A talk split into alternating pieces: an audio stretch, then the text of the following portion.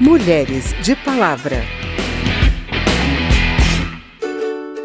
O peixinho, quando nasce, não precisa de cuidado nenhum, nenhum.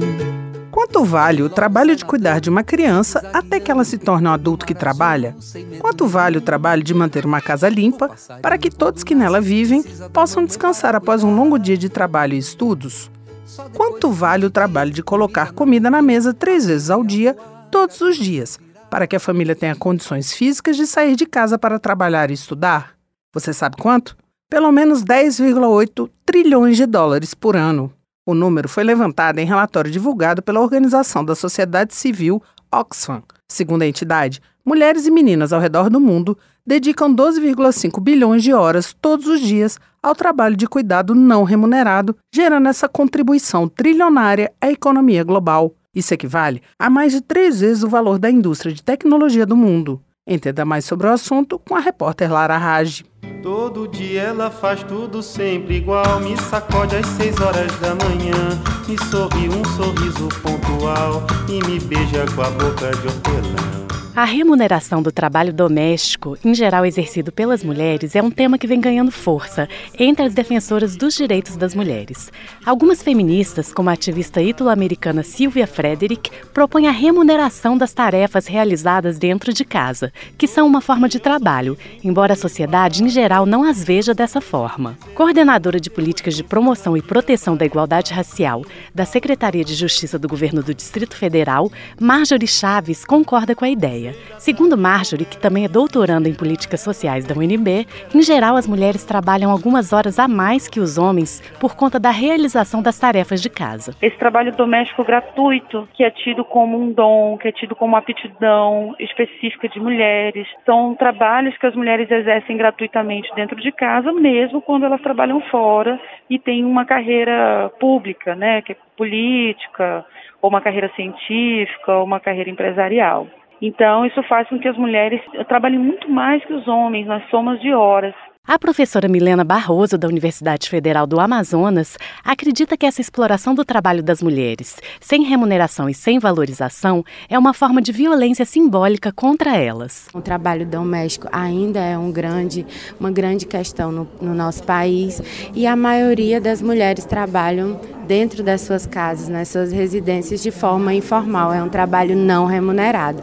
E a gente compreende isso como uma violência contra as mulheres. Preocupada com essa questão, a deputada Luiziane Lins, do PT do Ceará, apresentou o projeto de lei que inclui o trabalho não remunerado, exercido geralmente pelas mulheres, a chamada economia do cuidado, no sistema de cálculo do PIB, o Produto Interno Bruto. Segundo Luiziane, os dados oficiais sobre trabalho e emprego não contabilizam o trabalho de limpar a casa, fazer comida, lavar roupa, cuidar dos filhos, levá-los à escola. Pela proposta, o IBGE, o Instituto Brasileiro de Geografia e Estatística, será responsável por aplicar pesquisa para mensurar o trabalho na economia do cuidado. A ideia é que os dados da economia do cuidado sejam incluídos no sistema de contas nacionais, que apresenta informações sobre a geração, a distribuição e o uso da renda no país.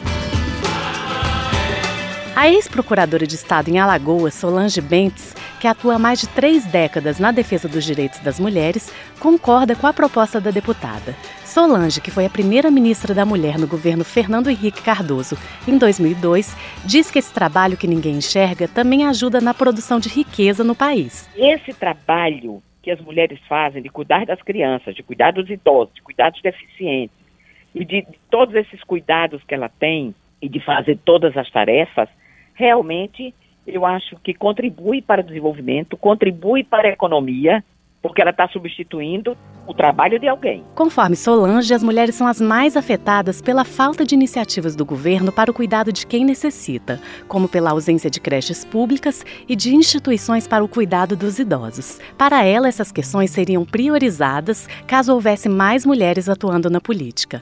Da Rádio Câmara de Brasília, Lara Raj. Palavra de homem.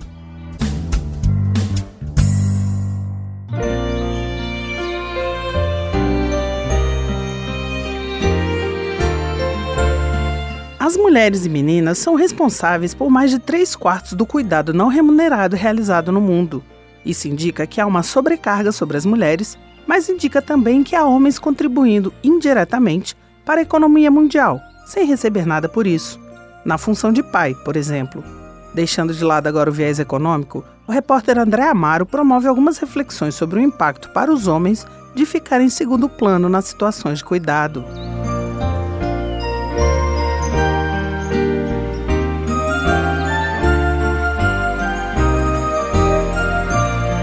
A gente sabe que as atenções sobre a gestação de um filho recaem normalmente e compreensivelmente sobre a mãe. Mas é bom lembrar que muitas vezes o desejo por um filho tem início na infância do homem e a gestação da sua esposa é para ele um período muito importante para a consolidação da sua identidade masculina. Mas quando o nascimento ocorre prematuramente, o susto é grande, a tensão toma conta. Para entender melhor esse momento, eu conversei com a médica assistente da UTI neonatal do Hospital Materno Infantil de Brasília, Marta Rocha, que nos conta como se dá assistência ao pai nessa situação. Pai não é visita. Pai faz parte do tratamento. Então, tanto lá na porta do HMIB a gente tem um cartaz assim: pai, você é muito bem-vindo. Você não é visita. Venha participar das atividades com seu bebê. Obviamente que naquele momento que o bebê está muito crítico, né, prematurinho menor, ou aquele que tenha cometido uma doença mais grave, tanto a mãe como o pai tem mais dificuldade de lidar com aquela situação. Uhum. Mas a gente tem o, o pai para a mãe tem o horário liberado. Eles podem entrar em qualquer horário, inclusive para facilitar o acesso, porque muitos homens trabalham, né? Não, não tem uma licença paternidade ainda condizente com a situação do bebê, né, da UTI. Eles tiram a camisa, colocam o bebê junto ao colo e a gente passa uma faixinha de contenção, né, e o bebê fica ali no cuidado direto. A gente coloca os pais para aprender a trocar fralda, né, para que eles aprendam o cuidado, o manejo, aprendem a dar banho. A gente usa as bonecas, faz todo um preparo no curso pré-natal para que eles possam participar do cuidado do bebê.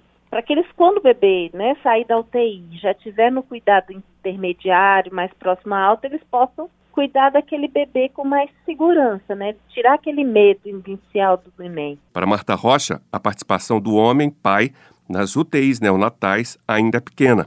Um exemplo de pai participativo é o do Joab Alcântara, militar do Exército. Seu filho João, que nasceu prematuro, ficou quatro meses na UTI neonatal. Como eu sou, eu sou militar, eu consegui o afastamento total do meu serviço. É uma licença para acompanhar tratamento de familiar que eu tive durante todo, todo o período da internação do João. Realmente a, a, questão mais difícil é, é, administrar a expectativa, André. Na, na UTI onde a gente estava lá, era uma equipe de em torno de 14 ou, ou 16 médicas. E todos os dias a gente estava buscando informação com relação a prognóstico, com relação à evolução do João acaba que a informação nunca é aquela que você espera, ou nunca é, uhum. suficiente. Você fica ali trabalhando com a informação que te dão. Então, qual é a previsão? Ah, é muito difícil dar previsão, pai, porque né, cada criança reage de um jeito e tal. Como eu vejo, a forma de, de reação masculina para esses momentos de fragilidade é a retração. O homem se quieta no canto, se recolhe e e fala, beleza, eu tô passando por a dor dessa forma. E a mulher não, ela expõe, ela chora e ela, uhum. ela, ela deixa transparecer claramente. O fato do homem não deixar transparecer não significa que ele não tá sentindo, né? É isso aí. A dor muitas vezes é abafada para lidar com um certo pragmatismo necessário nessas horas.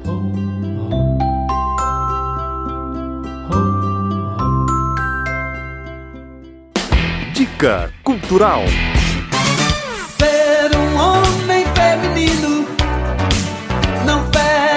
lado masculino. Se Deus é menina e menino, sou masculino e feminino. A nossa dica cultural de hoje casa perfeitamente com a reflexão sobre o direito e o desejo dos homens de exercer o papel de cuidar. Trata-se de um documentário que fala sobre um termo novo, mas que começa a ganhar espaço entre os homens e que tem tudo a ver com os efeitos nocivos do machismo, masculinidade tóxica Ouça a dica com o repórter Cláudio Ferreira e, na sequência, uma reportagem de Naum Giló sobre o mesmo tema, mas com um recorte bem específico, o dos homens negros. O modelo tradicional do que é ser homem está sendo questionado de diversas maneiras, principalmente pelos jovens. A plataforma digital Papo de Homem ouviu 40 mil pessoas sobre o assunto. e, a partir das respostas, produziu o documentário O Silêncio dos Homens. O longa-metragem expõe a dificuldade da população masculina em pedir ajuda e o medo de demonstrar fragilidade. Muitas vezes, a repressão acaba desembocando em atitudes violentas. É esse o temor do roteirista e youtuber Pedro HMC, que aparece no documentário. Eu não sei se as crianças hoje em dia ainda ouvem isso, mas eu lembro que eu ouvia que o homem não chora. Aí depois o cara cresce com um monte de coisa sufocada aqui, de alguma maneira isso vai extravasar e provavelmente não vai ser de uma maneira sutil ou correta. No filme, especialistas falam sobre a vida do homem, que é mais exposto a doenças sexualmente transmissíveis, à dependência do álcool e aos acidentes de trabalho. O documentário exibe rodas de conversa, nas quais grupos de homens discutem o que seria a masculinidade tóxica e como se poderia chegar a uma masculinidade saudável. O longa-metragem está disponível no YouTube. Além disso, ao acessar a plataforma digital Papo de Homem, qualquer pessoa pode fazer um cadastro e promover sessões do filme. Também terá à disposição um guia de como montar um grupo de homens para entrar neste movimento de tentar mudar os conceitos de masculinidade. Da Rádio Câmara de Brasília, Cláudio Ferreira.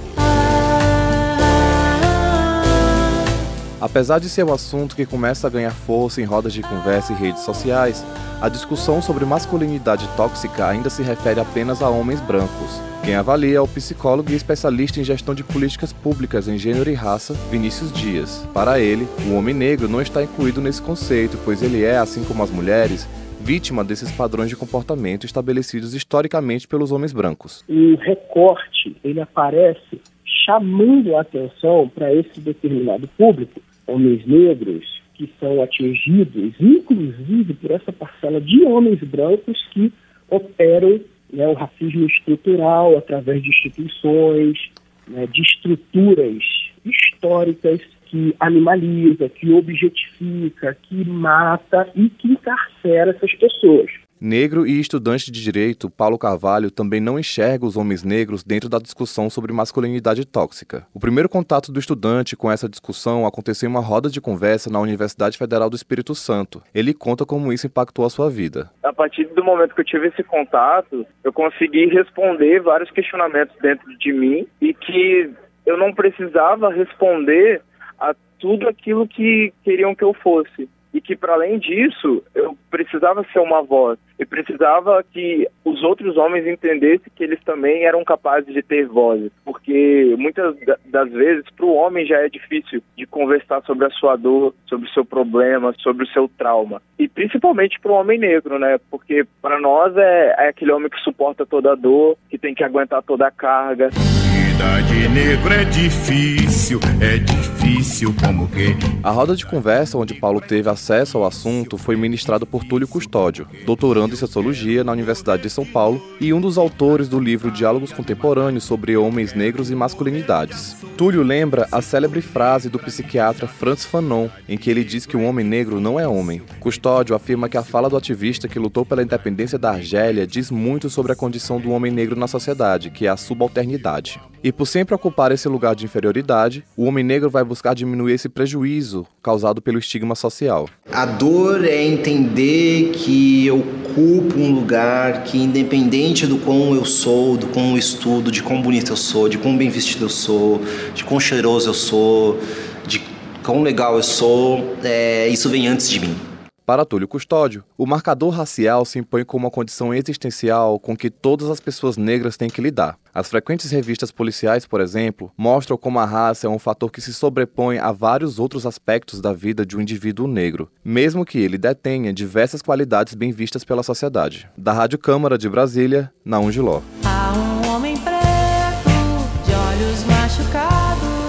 Esse foi o Mulheres de Palavra com reportagens de Lara Rage, André Amaro, Cláudio Ferreira e Naum Giló.